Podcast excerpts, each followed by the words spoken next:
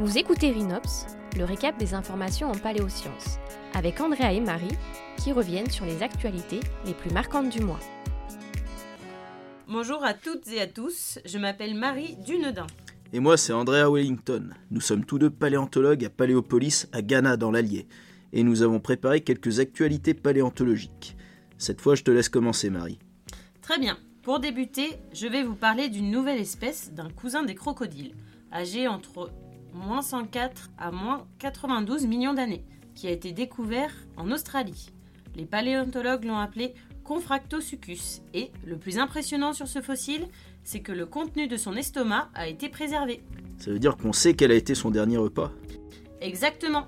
Et ce n'est que la troisième fois que l'on découvre quelque chose comme ça pour un fossile des cousins de crocodile.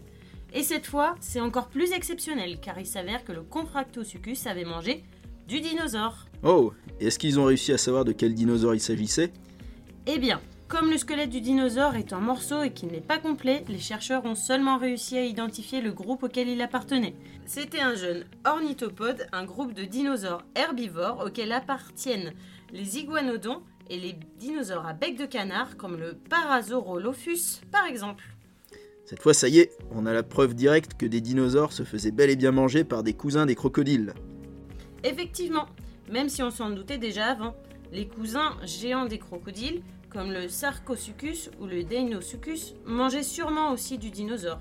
Mais c'est grâce au fossile du petit Confractosuchus, de 2 mètres de long, qu'on en a la preuve. D'autres infos à nous partager, Marie? Oui, en Écosse, une équipe de chercheurs a sorti des roches de bord de mer un fossile de ptérosaure du Jurassique, daté d'environ 167 millions d'années. Tu peux nous rappeler ce qu'est un ptérosaure, Marie? Bien sûr, les ptérosaures, aussi appelés reptiles volants, sont un groupe d'animaux qui peuplaient les airs au temps des dinosaures. Ils volaient grâce à une membrane de peau tendue au bout d'un très long doigt.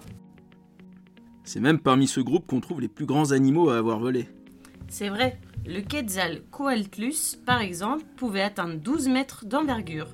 Mais ces géants ne sont apparus que plus tard, au Crétacé. Et c'est justement ce qui est intéressant avec ce nouveau fossile. Son envergure est estimée à plus de 2,50 mètres. Mais comme les paléontologues ont pu déterminer qu'il s'agissait d'un jeune, et donc que sa croissance n'était pas terminée, il est fort probable qu'à l'âge adulte, il atteignait les 3-4 mètres d'envergure. Autant, voire plus, que le plus grand des oiseaux actuels, l'albatros sur l'heure. Ah, je vois où tu veux en venir. Ce nouveau ptérosaure était vraiment très grand, pour son époque. C'est même le plus grand actuellement connu du Jurassique. Et les chercheurs ont été très surpris par sa taille, car jusqu'à présent, ils pensaient que les ptérosaures du Jurassique ne dépassaient pas les 1m80 d'envergure et que leur taille n'avait véritablement augmenté qu'au cours du Crétacé. Vraiment très intéressant, merci beaucoup Marie. De mon côté, j'ai lu des informations concernant le très célèbre Tyrannosaurus rex.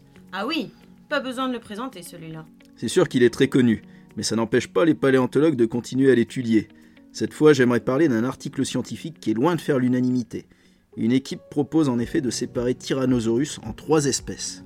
Incroyable Trois tyrannosaures pour le prix d'un? Cela signifie qu'il n'y aurait pas que le Tyrannosaurus rex? Comment ont-ils fait pour en arriver à cette conclusion? Alors, les paléontologues ont étudié, mesuré les os de 38 T-Rex. Et ils ont remarqué deux morphologies différentes, une robuste et une gracile, c'est-à-dire plus fine, ainsi que la présence d'une ou deux petites incisives. D'après ces chercheurs, c'est suffisant pour nommer deux nouvelles espèces, Tyrannosaurus regina et Tyrannosaurus imperator. Ce qui fait donc 3 avec le Tyrannosaurus rex. Exactement, mais encore une fois, attention, tous les paléontologues ne sont pas d'accord avec cette idée. Il faudra donc plus de recherches pour confirmer que deux espèces supplémentaires de Tyrannosaurus ont bien existé. Je ne doute pas que de nouveaux articles scientifiques paraîtront sur le T-Rex.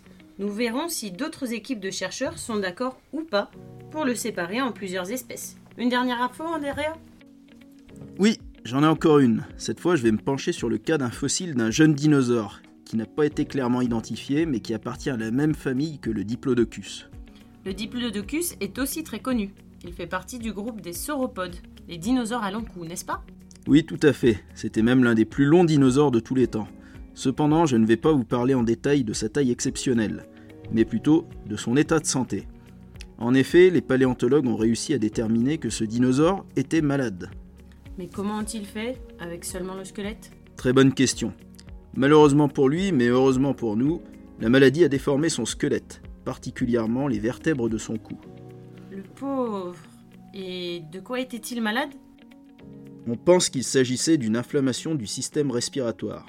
En effet, les dinosaures à long cou, comme Diplodocus, possédaient des poches remplies d'air au niveau des vertèbres, qu'on appelle des sacs aériens, ce qui rendait le squelette plus léger.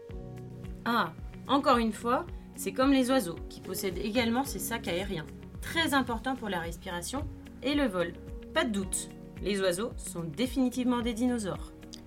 Et justement, les paléontologues soupçonnent une maladie qui atteint les sacs aériens, maladie très répandue chez les oiseaux actuels, l'aérosaculite, une sorte de pneumonie. Ce pauvre dinosaure devait avoir de la fièvre, du mal à respirer et tousser. C'est vraiment fou ce que l'on peut déduire avec seulement quelques os fossilisés. En tout cas, merci Andrea pour ces informations. Merci à toi aussi, Marie. On espère que ce podcast vous a plu et qu'il vous a donné envie de venir nous voir et de nous retrouver à Paléopolis. Rendez-vous le premier lundi du mois prochain pour un nouveau récap d'informations.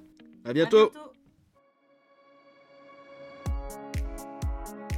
Rhinops, c'est déjà fini. Retrouvez-nous chaque premier lundi du mois pour un nouvel épisode.